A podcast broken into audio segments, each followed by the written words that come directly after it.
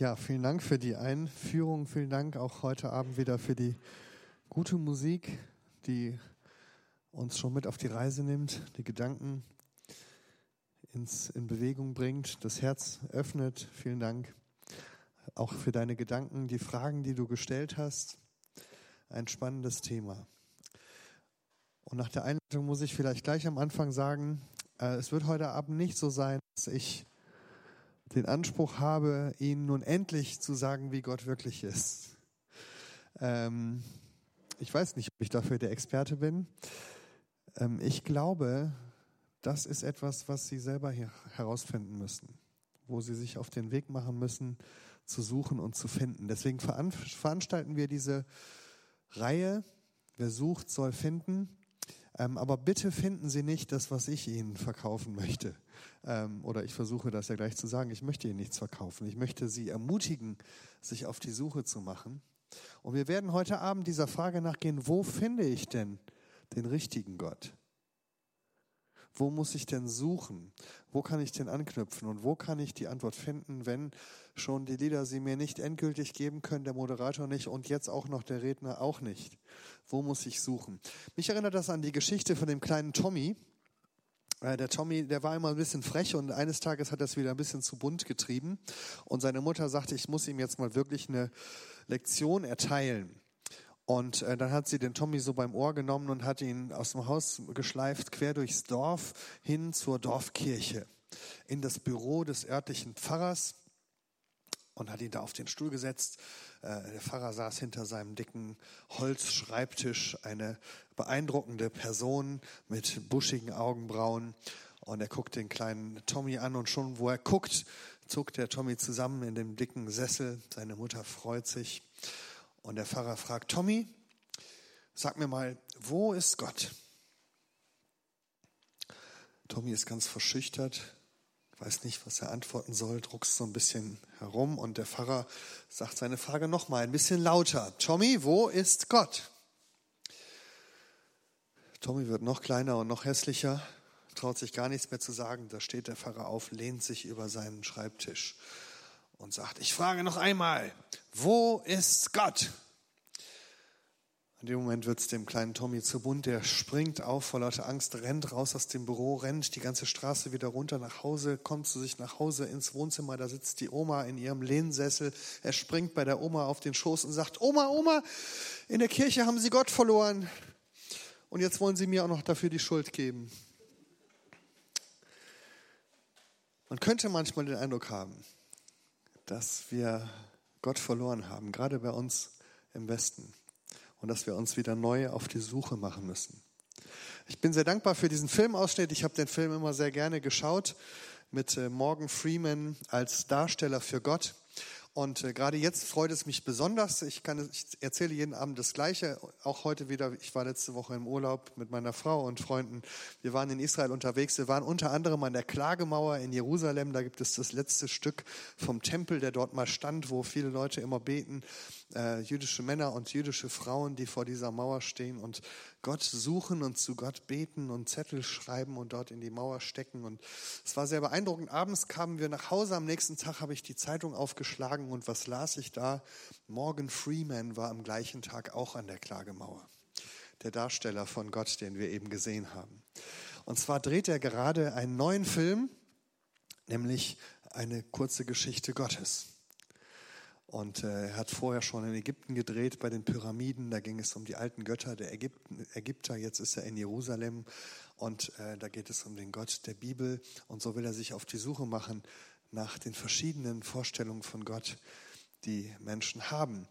Und äh, die Macher haben überlegt, wen können wir am besten nehmen. Und sie sind ausgerechnet wieder auf Morgan Freeman gekommen, der irgendwie etwas von dem ausstrahlt, wie wir uns Gott vorstellen, aber doch auch so ganz anders ist als wir immer über Gott gedacht haben und als wie er in der Kunst aussieht. Ich finde das sehr spannend, da jemand durch die Welt, um der Spur Gottes nachzugehen. So, hier flattert das ein bisschen. Mal gucken, ob es weiter das Mikrofon funktioniert. Also, er geht den Spuren Gottes nach in den verschiedenen Weltreligionen, auf den verschiedenen Kontinenten. Und ich frage mich, was findet er wohl, wenn er nach Deutschland kommt? Ich habe ja mit meiner Frau einige Jahre da unten in Jerusalem gelebt, mitten in der Altstadt, die nur so brummt von Religion und von Gott. An jeder Ecke ist von Gott die Rede, an jeder Ecke wird mit Gott geredet. Die Menschen beten, sie suchen nach Gott, sie fragen nach Gott, sie reden über Gott. Man setzt sich in ein Taxi und man sagt, wo man hin möchte und schon beim dritten Satz ist man bei der Frage, und was glaubst du? Bist du Christ oder Moslem oder Jude? Was denkst du über Gott? Und als wir zurück nach Deutschland kamen, ist uns aufgefallen, wie leer wir doch hier in Deutschland sind bei dieser Frage. Und manchmal denkt man wirklich, wir haben Gott verloren und das auch innerhalb der Kirchen.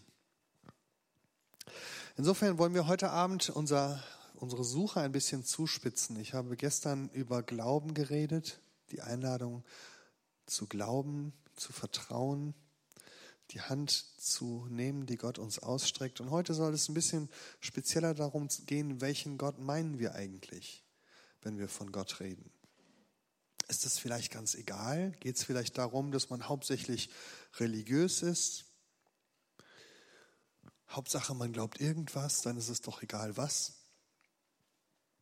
In der Tat würde ich sagen, ich glaube, es ist schon ein wichtiger Schritt, wenn man anfängt zu glauben und wenn man mit Gott im Gespräch ist. Ich habe das zum Beispiel in der Zeit gemerkt, als wir unter lauter muslimischen Nachbarn gelebt haben in Jerusalem, dass ich mich diesen Menschen auch sehr nahe gefühlt habe und gedacht habe, hier sind Menschen, in denen, deren Leben Gott noch eine Rolle spielt. Hier sind Menschen, die fünfmal am Tag beten.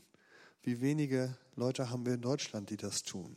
Natürlich habe ich einen anderen Glauben, natürlich habe ich eine andere Vorstellung von Gott. Aber immerhin sind hier noch Menschen, die nach Gott fragen. Und manchmal denke ich, die ganzen Leute, die jetzt aus anderen Ländern nach Deutschland kommen, vielleicht sind die für uns auch eine Bereicherung, weil sie uns helfen, diese Frage wieder neu zu stellen. Manchmal fühle ich mich diesen Menschen näher, weil wir zumindest das teilen, nämlich einen Glauben an Gott. Und viele meiner deutschen sogenannten christlichen Mitbürger, die vielleicht sogar einer Kirche angehören, die haben diesen Glauben nicht mehr. Aber woher weiß ich, welcher Gott der richtige ist? Bei uns im Westen haben wir sehr oft diesen Ansatz der Erfahrung. Ganz egal, was du glaubst, Hauptsache es funktioniert. Such dir doch irgendeinen Gott aus, der in dein Bild passt. Und dann sind wir wieder bei dieser Frage des Bildermachens. Ich mache mir einen Gott, der mir gefällt. Ich denke mir Gott so aus, wie ich ihn mir vorstelle. Und wenn ich dann irgendwas höre über Gott, was mir nicht passt, dann sage ich, nee, so kann ich mir Gott nicht vorstellen. Und das gilt für sehr skeptische Leute, die gar nicht in die Kirche gehen, die sagen, ich brauche diesen christlichen Gott nicht, ich brauche diese Kirche nicht, ich habe meinen eigenen Gott, der funktioniert auch. Da komme ich auch mit durchs Leben. Aber es gibt das auch als sehr fromm. Wenn Sie Menschen treffen, die sich in der Bibel gut auskennen, die regelmäßig in die Gemeinde gehen und die sagen Ihnen dann, du musst es einfach ausprobieren dann wirst du sehen, dass es funktioniert und dann weißt du, dass es Gott gibt. Als ob man Gott einfach ausprobieren könnte und dann entscheiden könnte, wenn es funktioniert, dann muss es richtig sein. Ich glaube, das hat etwas mit dem Wandel unserer Weltanschauung zu tun. Wenn wir so ein paar hundert Jahre mal zurückgehen in unserer Geschichte, dann merken wir, dass sich unser Denken verändert hat in den letzten 300 Jahren. Wenn wir 300 Jahre zurückgehen könnten, da haben die meisten Menschen noch an objektive Wahrheiten geglaubt.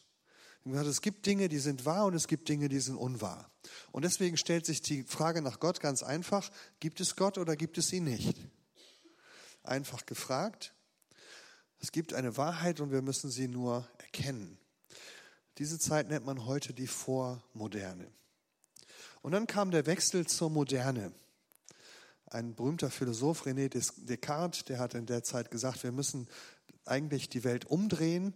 Es gibt nicht die objektive Wahrheit da draußen, sondern es gibt nur die Wahrheit in uns, die wir, es gibt nur unsere Gedanken, unsere Wahrnehmung. Und deswegen ist die Frage nicht, gibt es Gott oder nicht, sondern glaube ich an Gott oder nicht. Und die, ich gehe sozusagen aus von dem, was ich glaube, weil ich nachdenken kann über Gott. Deswegen weiß ich, dass es mich überhaupt gibt. Und jetzt kann ich von mir her denken, vielleicht kann ich mir auch Gott vorstellen. Und wenn ich mir ihn vorstellen kann, dann gibt es ihn auch. Und so ist plötzlich die objektive Wahrheit zu einer subjektiven Wahrheit geworden. Was für dich wahr ist, muss ja für mich nicht wahr sein. Wir haben unterschiedliche Ansichten. Wir können streiten über die Wahrheit. Es gibt vielleicht unterschiedliche Wahrheiten und man muss herausfinden, wer hat ja nun recht. Und dann ging der große Streit los zwischen den Religionen. Die großen Religionskriege haben begonnen, die großen ideologischen Revolutionen, weil man plötzlich kämpfte um die Wahrheit. Und es gab verschiedene Wahrheiten auf dem Markt. Das nennt man die Moderne. Und jetzt gibt es eine Zeit seit ungefähr 30, 40 Jahren, die nennen man die Postmoderne. Weil man sagt, die Moderne ist eigentlich schon wieder vorbei. Jetzt leben wir in der Postmoderne und da gilt nicht mehr die Frage, welche Meinung ist denn jetzt wahrer, deine oder meine, sondern jeder hat seine eigene Wahrheit. Und das reicht doch. Das, was für mich wahr ist, ist für mich wahr. Das, was für dich wahr ist, ist für dich wahr. Und beides kann wahr sein, auch wenn es sich total widerspricht. Vielleicht kann man sich das nochmal kurz klar machen an einem einfachen Beispiel, nämlich dem Schiedsrichter beim Fußball. Also der Schiedsrichter in der Vormoderne, wenn man ihn gefragt hätte, was ist eigentlich ein Tor? Was ist eigentlich ein Tor? Da hätte der Schiedsrichter gesagt, gucken wir mal in die FIFA-Regeln. Ein Tor ist dann, wenn der Ball die Torlinie vollständig überschritten hat. Haben vielleicht auch manche noch so von Ihnen gelernt. Ja? Also man spielt Fußball, da gibt es ein Tor, da ist eine weiße Linie. Wenn der Ball über die Linie ist, das ist ein Tor. So hätte das früher der Schiedsrichter gesagt. Der moderne Schiedsrichter kommt und sagt, nein, nein, das ist ganz anders. Das kommt ja ganz auf die Perspektive an. Und in Wirklichkeit ist es dann ein Tor, wenn der Linienrichter denkt, der Ball wäre über die Linie. Wenn es für den Linienrichter so aussieht, dann ist es ein Tor. Es kann ja auch sein, dass der Linienrichter sich täuscht oder dass der eine ein Tor sieht und der andere nicht. Dann wird es spannend. Also ein Tor ist es, hängt eigentlich sehr von der Perspektive des Schiedsrichters ab. Und dann kommt der postmoderne Schiedsrichter und sagt, das ist alles Unsinn, was ihr sagt. Das ist dann ein Tor, wenn ich dreimal pfeife. Und in der Tat, wenn man einen Moment drüber nachdenkt, hat der postmoderne Schiedsrichter auch irgendwie recht. In der Tat ist es so, stellen Sie sich vor, Sie gucken ein Fußballspiel und Sie sehen auf dem Bildschirm den Ball und Sie denken, der ist drin oder nicht drin. Aber entscheidend ist, ob der Schiedsrichter pfeift oder nicht. Wenn der Schiedsrichter dreimal pfeift, dann gilt das Tor. Auch wenn der Schiedsrichter sich geirrt hat. Dann ist es ganz egal, ob der Ball über die Linie war oder nicht. Und so denken Menschen heute über Gott. Dass sie sagen, entscheidend ist doch, ob ich glaube, dass es einen Gott gibt und ob ich glaube, dass Gott so ist, wie ich ihn mir vorstelle. Dann ist es doch völlig egal, ob es in Wirklichkeit so ist oder nicht. Kann ich sowieso nicht überprüfen.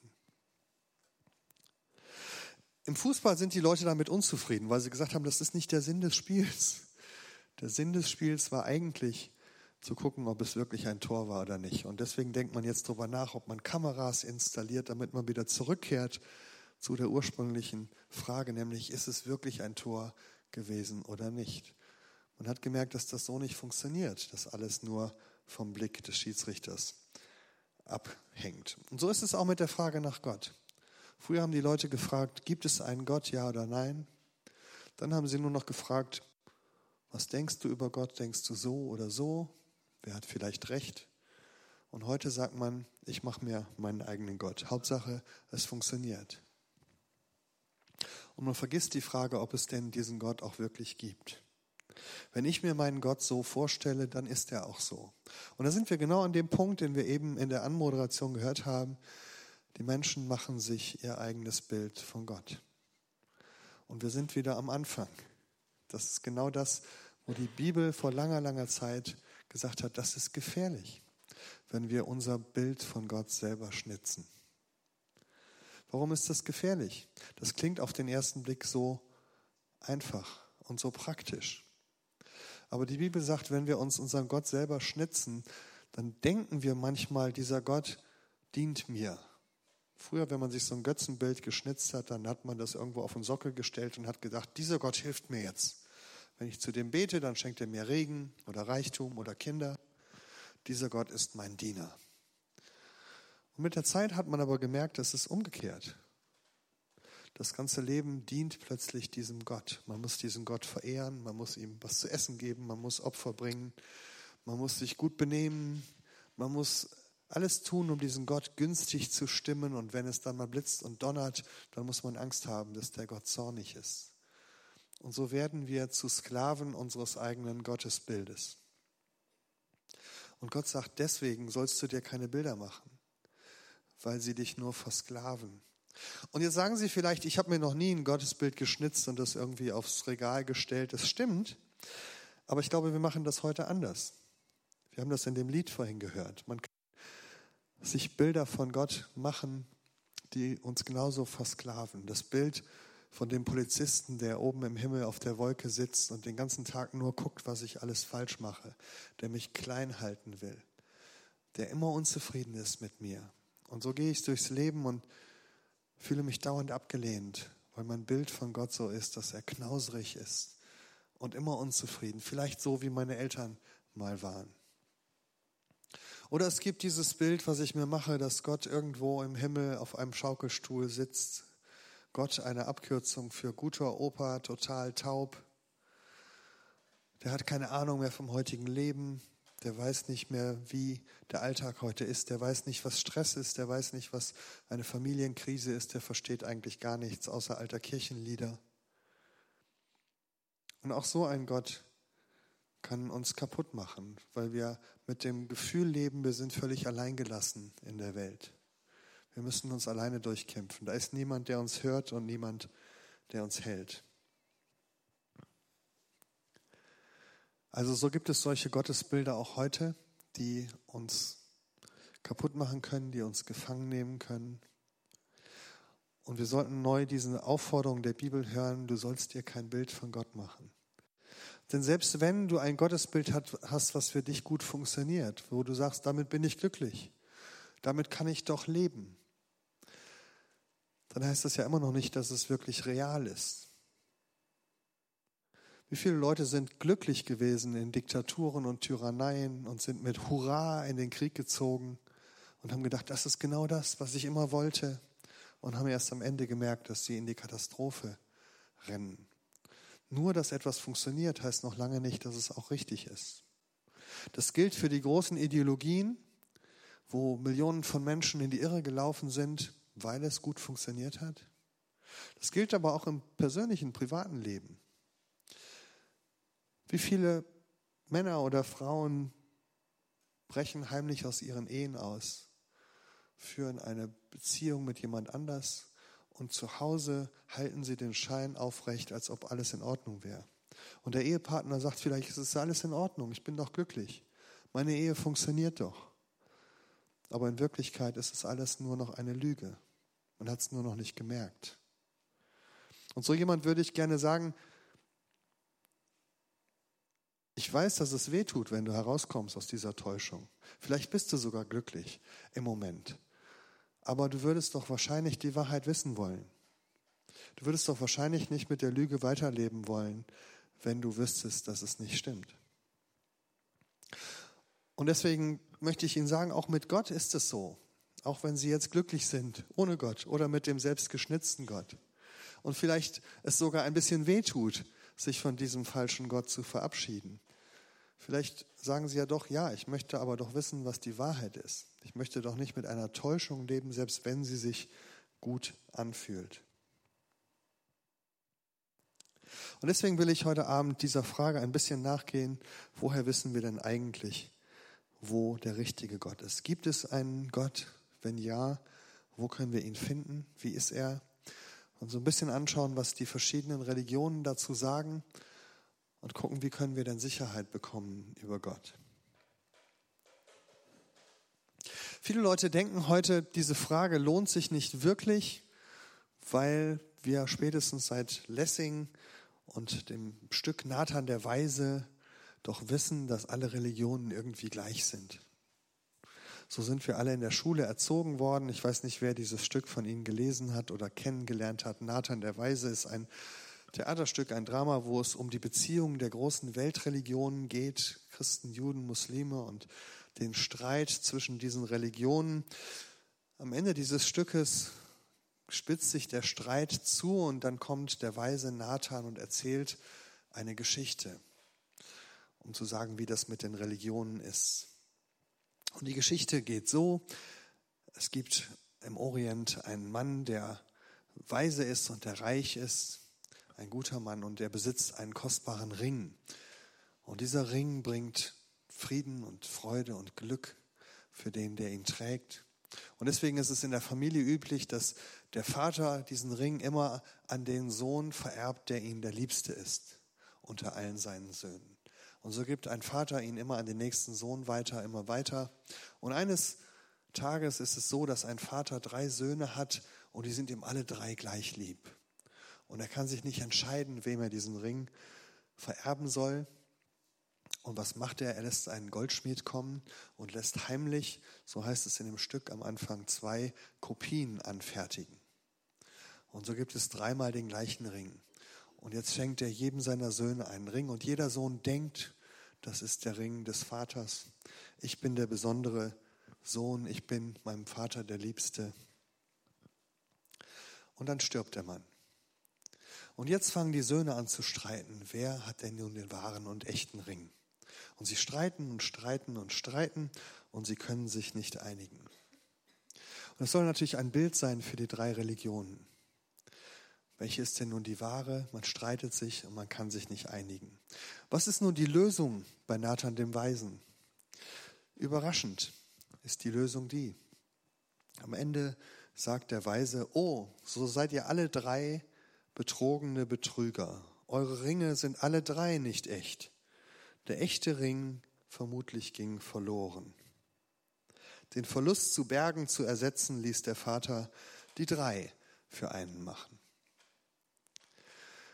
Also was uns die Lehrer der Aufklärung sagen wollen, ist nicht etwa, alle drei Religionen sind gleich wertvoll, sondern wenn man genau hinhört und genau hinschaut, ist die Botschaft dieser Parabel, alle drei Religionen sind gleich wertlos. Sie sind alle nicht mehr echt. Wir sind alle betrogene Betrüger. Und ich glaube, das ist die Haltung von vielen Menschen hier im Westen gegenüber Religion. Man stellt sich sozusagen auf eine höhere Warte und sagt, ist ja schön für alle, die daran glauben, aber ich stehe da drüber und ich weiß, dass eigentlich alle Religionen ein Irrtum sind. Was auf den ersten Blick klingt wie ein respektvoller Umgang miteinander, ist in Wirklichkeit eine große Respektlosigkeit. Und meine Nachbarn im Orient, die haben das auch immer so empfunden. Denn dort ist es so, dass Religion und Glaube wirklich noch als etwas Wertvolles gelten. Und auch der Unterschied zwischen dem Glauben. Niemand dort käme auf die Idee zu sagen, es ist ja egal, woran du glaubst, Hauptsache du glaubst.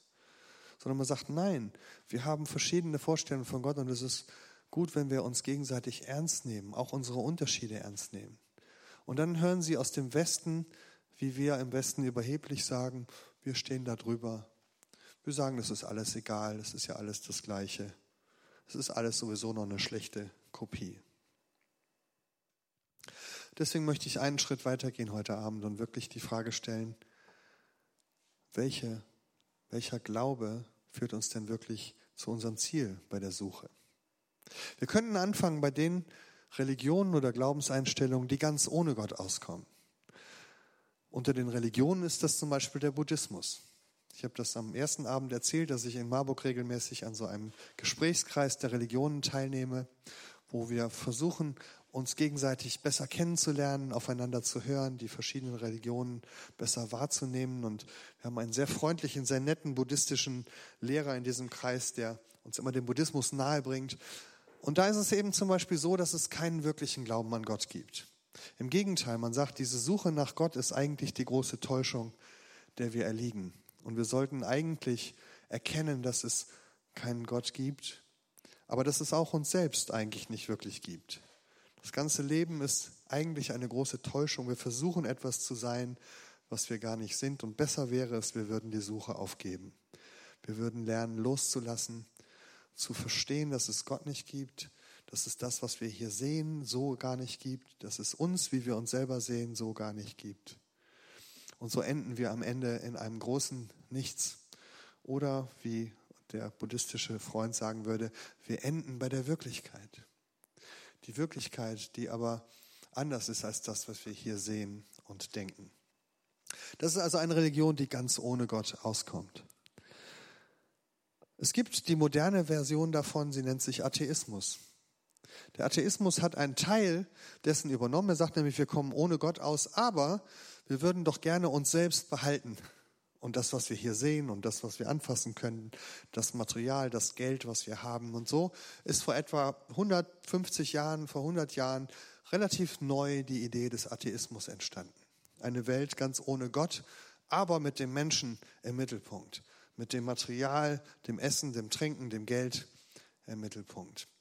Und die großen Ideologien des Atheismus natürlich vor allen Dingen in, der kommunistischen Welt, wo man versucht hat, ganz ohne Gott auszukommen und zu sagen, wir regieren uns als Menschen selber. Und hat man versucht, in den Schulen das beizubringen. Man hat versucht, die Kirchen abzuschaffen, zu sagen, wir können wissenschaftlich beweisen, dass es keinen Gott gibt. Man ist sogar ins All geflogen, als die ersten russischen Kosmonauten ins All flogen. Dann sind sie wieder zurückgekommen und haben verkündet, wir waren da oben, wir haben uns umgeschaut und wir haben keinen Gott gesehen. Also kann es Gott nicht geben. Damals haben Kritiker gesagt, vielleicht habt ihr ja nur aus dem falschen Fenster geschaut. Vielleicht hättet ihr auf der anderen Seite rausschauen müssen, dann hättet ihr ihn gesehen. Jemand anders hat gesagt, vielleicht hättest du mal die Tür aufmachen sollen und aus deinem Raumschiff rausspringen sollen, dann hättest du ihn sofort gesehen. Aber das ist auch eine böse Idee. Aber das ist natürlich eine relativ platte Antwort. Zu sagen, nur weil ich ihn nicht sehen kann, kann es ihn nicht geben. Darüber haben wir gestern Abend schon etwas ausführlicher geredet. Die meisten Menschen, die heute nicht an Gott glauben, sind deswegen nicht in Wirklichkeit Atheisten, sondern sie sind das, was wir Agnostiker nennen.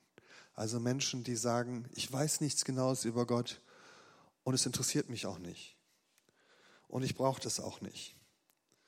Gott ist sowieso nur eine Einbildung unseres Denkens. Der große Philosoph Feuerbach hat das ja gesagt. Gott ist sowas wie hier so eine Leinwand.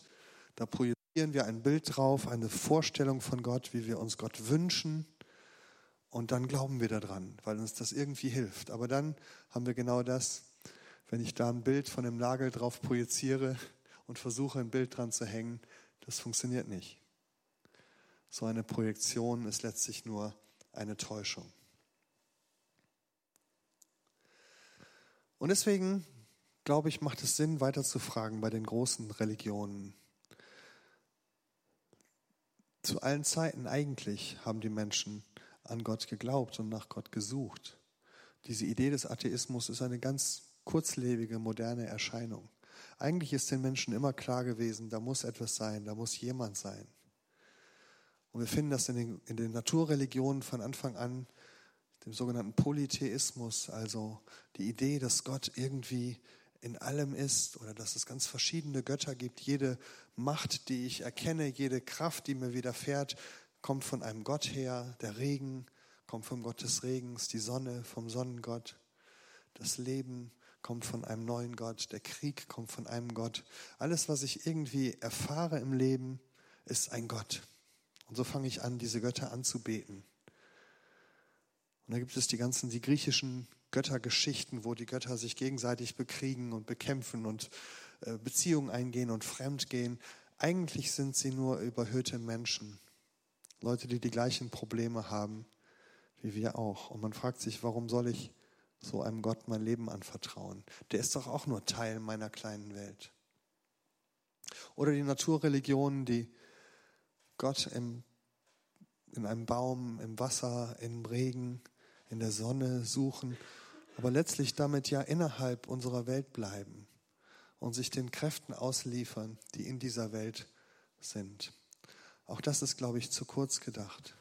Ein Gott, der nur Teil des gleichen Systems ist wie ich, der den gleichen Kräften ausgeliefert ist wie ich, der kann letztlich mein Leben nicht tragen. Ich brauche etwas, was außerhalb unserer Welt ist, und deswegen ist das, was wir in der Bibel finden, die Grundlage für die drei großen monotheistischen Religionen. Die Religionen, die sagen, Gott muss jemand sein, der größer ist als unsere Welt. Jemand, der außerhalb steht. Jemand, der uns gemacht hat, der sich alles ausgedacht hat. Nur so ein Gott ist es wert, dass wir ihn anbeten, dass wir ihm nachfolgen. Nur so ein Gott ist es wert, dass wir ihm unser Leben anvertrauen. Und deswegen glauben die drei großen Religionen an diesen Gott, der außerhalb der Welt steht und in diese Welt hineinwirkt und hineinspricht, der uns gemacht hat. Und ich glaube, mit weniger können wir nicht auskommen. Aber jetzt stellt sich gleich die Frage, wenn das so ist, dass Gott da draußen ist und dass er größer ist als diese Welt, wie kann ich ihm dann begegnen? Wo finde ich ihn dann? Wo hat er denn geredet? Und hier geben die Religionen unterschiedliche Antworten. Alle drei sind sich einig, dass die Geschichte anfängt bei Abraham, diesem Mann in der Bibel, der das Reden Gottes gehört hat. Und sie sagen, ja, da hat Gott angefangen zu reden. Gott hat hineingeredet in diese Welt. Diese Religionen sagen also, wir können Gott nicht von uns aus erkennen, sondern er muss hineinsprechen in unsere Welt. Er muss sich selbst bekannt machen. Er muss sich uns vorstellen. Wir müssen ihn reden hören. Und so geht es los bei der Geschichte von Abraham, von Mose, dass Gott hineinredet in unsere Welt. Aber da entsteht gleich das nächste Problem, denn das Reden Gottes ist nicht sehr eindeutig. Viele Menschen treten auf und sagen, Gott hat mir dies oder das gesagt. Woher weiß ich, dass es wirklich Gott ist? Woher weiß ich, wie Gottes Charakter ist, wenn ich nur hin und wieder ein Reden von ihm höre? Vielleicht kann man sich das auch an einem Bild vorstellen. Stellen Sie sich vor, unsere Welt wäre so wie ein Blatt Papier, also zweidimensional, flach und wir sind alle Strichmännchen. Wir können so auf dieser Welt herumlaufen und alles geht nur in, auf flach. Und jetzt komme ich zum Beispiel als Mensch, ich habe drei Dimensionen, ich habe nicht nur sozusagen, bin nicht nur flach, sondern ich laufe hier herum. Und jetzt möchte ich zu diesen Strichmännchen Kontakt aufnehmen. Das ist schwierig, weil die sehen immer nur meine Fußsohlen. Ja, das, was sozusagen in die Fläche reinpasst. Und sie denken sich, ah, Gott sieht so aus wie ein Schuhabdruck. Aber das stimmt ja nicht, sondern das ist nur das bisschen, was sie von mir sehen können. Oder wenn ich mit dem Finger da drauf drücke, dann sehen Sie einen Fingerabdruck von mir. Und das ist ein bisschen was von mir, aber das bin ich nicht selbst. Und deswegen sagt die Bibel, Gott ging noch einen Schritt weiter. Gott hat gesagt, ich möchte nicht nur, dass ihr hin und wieder ein bisschen was von mir erkennt, sondern ich möchte, dass ihr mich selbst kennenlernt. Und das ist eigentlich die Botschaft des Neuen Testaments. Und das ist der Punkt, wo wir uns als Christen trennen von den Muslimen und von den Juden. Bis dahin gehen wir den Weg gemeinsam. Aber jetzt kommt das Besondere, was das Neue Testament sagt, nämlich dass Gott selbst in unsere Welt hineingekommen ist, dass er sich zu einem von uns gemacht hat, dass er in Jesus ein Mensch wurde, im Bild zu sprechen ein Strichmännchen wurde, in unsere Welt hineinkam, um uns zu begegnen, und zwar ganz in seinem Charakter, in seinem Wesen, so wie er wirklich ist. Das ist die Behauptung der Bibel. Und deswegen laden wir als Christen auch an diesen Abenden nicht einfach nur zum Glauben ein, sondern wir laden zum Glauben an Jesus Christus ein. Deswegen haben wir das Kreuz da stehen. Wir glauben, dass es nicht egal ist, an welchen Gott man glaubt, sondern wir glauben, dass es wichtig ist, dass Gott sich uns so zeigt, wie er das möchte. Und dass Gott gesagt hat, an dieser Stelle könnt ihr mir begegnen. An dieser Stelle seht ihr, wie ich wirklich bin. Aber jetzt haben wir das nächste Problem. Jetzt kommt dieses Strichmännchen hinein in unsere Welt, ein Strichmännchen wie wir, und sagt, übrigens, ich bin Gott. Ich war vorher kein Strichmännchen, sondern ein dreidimensionales Wesen. Und dann sagen die anderen Strichmännchen, das kann ja jeder behaupten. Woher sollen wir das wissen? Woher sollen wir das wissen, dass dieser Jesus wirklich der Mensch ist, in dem uns Gott begegnet? Man kann ihn angucken und sagen, ja, ist schon irgendwie besonders. Er hat auch viele wichtige Dinge gesagt. Aber woher wissen wir, dass er wirklich Gott ist? Das ist eine spannende Frage. Wenn wir mehr Zeit hätten, würden wir eh noch mehr nachgehen. Aber ähm, ich lade Sie ein, auch gerne am Büchertisch zu, schauen. Da gibt es ein kleines Büchlein von mir auch über Jesus, Jesus, dein Leben und du. Und da bin ich dieser Frage etwas mehr nach, zu, nachgegangen. Wen sehen wir eigentlich, wenn wir uns das Leben von Jesus anschauen? Wir sehen viel Faszinierendes, wir sehen Einzigartiges, wir sehen Worte, die bis heute in der ganzen Welt bekannt sind dafür, dass sie so besonders und einzigartig sind. Wir sehen Taten, die zum Staunen bringen. Menschen werden heil, Menschen finden Lebensfreude, Menschen kehren um, fangen neu an. Aber das alles ist nicht das Entscheidende bei Jesus. Das Entscheidende ist, dass er sagt, in mir begegnet euch Gott selbst. Ich und der Vater, wir sind eins. Wer mich sieht, der sieht Gott. Ich bin derjenige, der euch das Leben gegeben hat und ich bin derjenige, der euch am Ende eures Lebens wieder begegnen wird. Und das ist eine ungeheuerliche Behauptung. Und wenn man dieser Behauptung entgegentritt und sich das anhört, dann muss man eine Entscheidung treffen. Viele Leute sagen, Jesus ist ganz schön und gut. Jesus ist ein wichtiger Mensch, ein guter Lehrer, ein wichtiger Prophet. Die meisten unserer muslimischen Nachbarn sagen, Jesus finden wir auch gut, auf den hören wir. Isa, der Prophet. Wir hatten einen Nachbarn in Jerusalem, der hatte einen Aufkleber in seinem Fenster. Da stand drauf, ich bin ein Moslem. Nein, ich glaube an Jesus, denn ich bin ein Moslem und Jesus war auch einer. Das sind die Überzeugungen der meisten Muslime, dass sie sagen, wir glauben auch an Jesus. Der war ein guter Moslem, ein guter Lehrer, ein wichtiger Lehrer der Religion. Aber ich glaube, das kann man nur sagen, wenn man Jesus nicht wirklich ernst nimmt. Wenn man hört, was Jesus sagt und sie sieht, hier steht jemand, der sagt, ich bin Gott. Und wenn du zu Gott kommen willst, dann musst du zu mir kommen. Dann ist das eine ganz harte Forderung. Dann ist es so, als ob jemand mich vor eine Entscheidung stellt und sagt, knapp daneben ist auch vorbei. Entweder du kommst zu mir oder du gehst ins Leere mit deiner Suche nach Gott. Und es ist eine harte, aber wichtige Frage. Hat Jesus recht oder nicht? Und es gibt eigentlich nur diese drei Möglichkeiten. Entweder hat er recht und wir treffen in Jesus wirklich Gott selbst. Oder er hat Unrecht und hat sich getäuscht. Vielleicht hat er sich eingebildet, Gott zu sein. Aber es stimmt gar nicht. Da muss man sagen, es ist ein armer Irrer. Aber jedenfalls nicht ein Vorbild, dem man folgen sollte. Wenn es so wäre, dann würde ich heute aufhören, Christ zu sein. Oder Jesus hatte Unrecht und er wusste es. Und er hat die Leute bewusst getäuscht. Dann wäre er ein gemeiner Betrüger.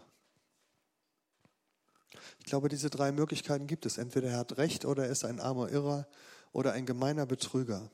Aber die Möglichkeit, die wir nicht haben, ist die zu sagen, er ist ein wichtiger religiöser Lehrer und wir sollten hören, was er sagt aber wir sollten doch nicht glauben, dass uns da wirklich Gott begegnet. Die Muslime treffen, werden an dieser Stelle mit uns auseinandergehen. Sie sagen, wir können Jesus folgen bis zu diesem Punkt danach, aber nicht mehr.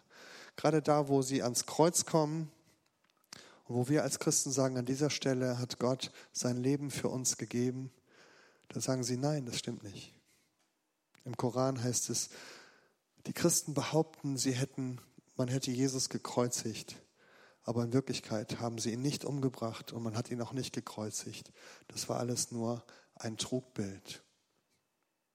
Es kann doch nicht sein, dass Gott so weit geht, dass er für uns ans Kreuz geht. An der Stelle scheiden sich die Geister und ich lade Sie ein, an der Stelle auch in Ihrem Leben eine wichtige Entscheidung zu treffen. Wollen sie allgemein religiös bleiben, ein bisschen glauben, aber dann vor dem letzten Schritt, nämlich vor Jesus, zurückgehen? Oder sagen sie, ja, hier ist wirklich der Punkt, wo mir Gott begegnet? Wir haben das Kreuz hier stehen, wie an den anderen Abenden auch, weil das Kreuz genau dafür das wichtigste Symbol ist. Es ist das Zeichen dafür, dass Gott in unsere Welt gekommen ist und dass er sich selbst gegeben hat. Er hat nicht nur hineingeredet in unsere Welt, er hat nicht nur einen Fußabdruck hinterlassen oder einen Fingerabdruck, sondern er ist selbst hineingekommen und ist den Weg gegangen bis ans Kreuz. Und gleichzeitig ist das Kreuz ein Symbol für den Scheidepunkt, wo die Menschen, die unter dem Kreuz standen, auf zweierlei Weise geantwortet haben. Sie standen dort und haben entweder gesagt, wenn du wirklich Gottes Sohn wärst, dann könntest du ja herabsteigen und alle deine Feinde besiegen. Dann wäre alles gut. Und dann gab es jemand anders, einen römischen Hauptmann, der hat selbst Jesus mit gekreuzigt. und war selbst mitschuldig an seinem Tod. Er war selbst ein Ausdruck dieser Ablehnung von Gott. Und als er Jesus dort am Kreuz sah, hat er gesagt, jetzt sehe ich, dieser Mensch ist wirklich Gottes Sohn gewesen. Und so stellt sich unter dem Kreuz diese Frage. Sagen wir, wenn du wirklich Gott wärst, dann wärst du nicht dort am Kreuz? Oder sagen wir wie der Hauptmann, ja, so ist Gott, da begegnet er mir. Und alle Ablehnung hat er dort ertragen. Und er hat trotzdem geliebt. Liebe ohne Ende. Wir machen es heute Abend wieder so wie die letzten Abende auch. Es gibt hier vorne verschiedene Möglichkeiten, auf das zu reagieren, was ich gesagt habe. Es gibt verschiedene Angebote im Gebet zu Gott zu kommen. Zum Beispiel hier diese Lichter. Da kann man eine Kerze anzünden, wenn man sagt, ich möchte gerne für einen Menschen beten. Ich möchte vielleicht einen Menschen zu Jesus bringen für, für ihn beten, weil er vielleicht die Hilfe Gottes braucht oder auf dem Weg ist zu Gott. Es gibt hier Karten mit Worten aus der Bibel, wo man Worte der Ermutigung hören kann. Das fließt hier so aus dem Krug wie ein Lebenswasser. Und vielleicht sagen Sie, ich bräuchte so eine Ermutigung. Es gibt die Möglichkeit, Gebete oder Anliegen auf einen Zettel zu schreiben und hier in so einen Kasten zu werfen, wenn Sie sagen, ich möchte gerne, dass jemand für etwas betet. Und hier gibt es Mitarbeiter, die dafür beten. Und es gibt hier so Steine, wo man sagen kann, es gibt etwas Schweres in meinem Leben. Das möchte ich gerne hier vor das Kreuz bringen und da niederlegen. Und dann gibt es auch heute wieder diese bunten Bändchen hier. Und die sind eine Einladung. Daneben liegt so ein Start-Button von Windows. Diese bunten Bändchen sind eine Einladung. Wir sehen hier schon so ein paar an dem Kreuz für diejenigen, die sagen, ich möchte heute Abend unter das Kreuz kommen und ich möchte diese Entscheidung treffen und sagen, ja, dieser Gott, der mir hier begegnet, zu dem möchte ich gehören. Ich möchte heute ein Ja sagen zu Jesus. Ich bin bis jetzt auf Abstand geblieben, aber heute möchte ich den letzten Schritt tun und sagen, ja, ich möchte ein Leben mit Jesus anfangen oder nach langer Zeit wieder zu ihm zurückkehren. Dann lade ich ein, dass Sie so ein Bändchen nehmen und sich und das gleich da drum knüpfen. Aber vorher möchte ich auch heute enden mit einem Gebet und einladen, dass Sie, wenn Sie sagen, ja, ich möchte heute diesen letzten Schritt gehen. Ich habe viel über Gott nachgedacht. Ich habe mir viele verschiedene Vorstellungen gemacht von Gott. Aber ich bin bisher noch nicht diesen Schritt gegangen, dass ich gesagt habe, dieser Gott, der mir in Jesus begegnet, dem möchte ich mein Leben anvertrauen. Aber heute ist vielleicht dieser Punkt da. Heute ist vielleicht so ein Abend der Entscheidung wo sie sagen, unter den vielen Optionen, den vielen Bildern von Gott, die mir diese Welt anbietet, möchte ich heute Abend eine Entscheidung treffen für diesen Weg. Dann lade ich ein, dass Sie dieses Gebet mit mir beten. Es ist ein einfaches Gebet, in dem wir zu Gott kommen, zu seinem Kreuz kommen, ihm bekennen, dass wir bisher ihm aus dem Weg gegangen sind, dass wir schuldig geworden sind, weil wir anderen Göttern nachgelaufen sind, aber dass wir jetzt im Gebet dieses Angebot der Liebe annehmen möchten.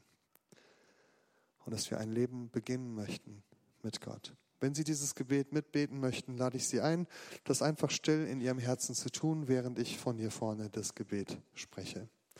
Lassen Sie uns beten.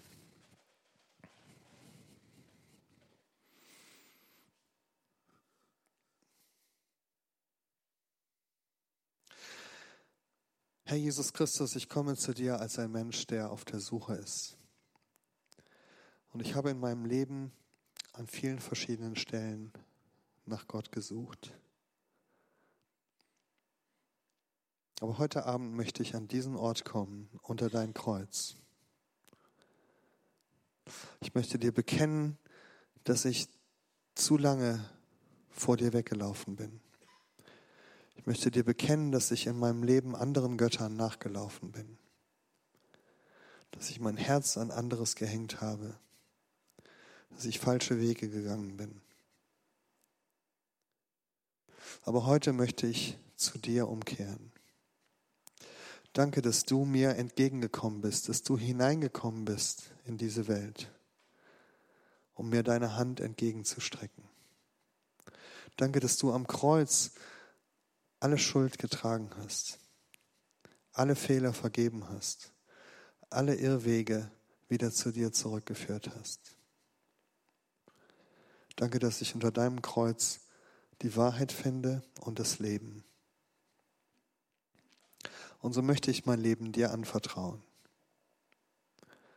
Ich möchte mich entscheiden, dir nachzufolgen, weil du der Weg zum Leben bist. Danke, dass du mir Leben schenkst. Danke, dass ich bei dir nach Hause finde.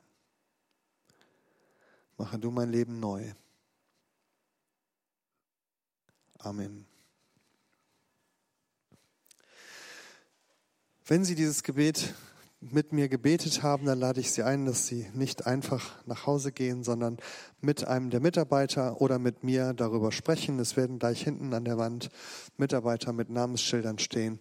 Da können Sie hingehen und ähm, nochmal mit jemand reden oder beten. Übrigens auch, wenn Sie eine andere Frage oder ein anderes Problem haben, eine Not, mit der Sie gerne über jemand über die Sie gerne mit jemand reden möchten, gehen Sie gerne zu den Mitarbeitern. Ich lade nochmal hier vorne ein, eine von den Stationen ähm, zu nutzen. Und wenn Sie dieses Gebet mitgebetet haben oder das vielleicht noch für sich alleine hier vorne beten möchten, dann gehen Sie zu dem Kreuz, nehmen Sie sich ein Band und machen Sie das symbolisch fest am Kreuz, um zu sagen, ja, heute ist ein neuer Anfang. Alle anderen lade ich ein. Es gibt noch das Bistro draußen, da kann man zusammensitzen und reden, noch Fragen stellen. Man kann mich auch ansprechen, wenn man noch Fragen hat zu meinem Vortrag. Die ersten fünf Minuten würde ich gerne hier vorne reservieren für ein Gespräch, eine kleine Gesprächsrunde. Wenn Sie wissen möchten, wie kann ich einen ersten Schritt im Glauben tun, dann sprechen Sie mich hier vorne an. Später bin ich dann auch hinten beim Büchertisch für weitere Fragen. Vielen Dank fürs Zuhören. Ich wünsche Ihnen noch einen schönen Abend und ich würde mich freuen, wenn Sie morgen Abend wiederkommen, wenn wir noch ein bisschen weiter über Fragen des Lebens und des Glaubens nachdenken. Auf Wiedersehen.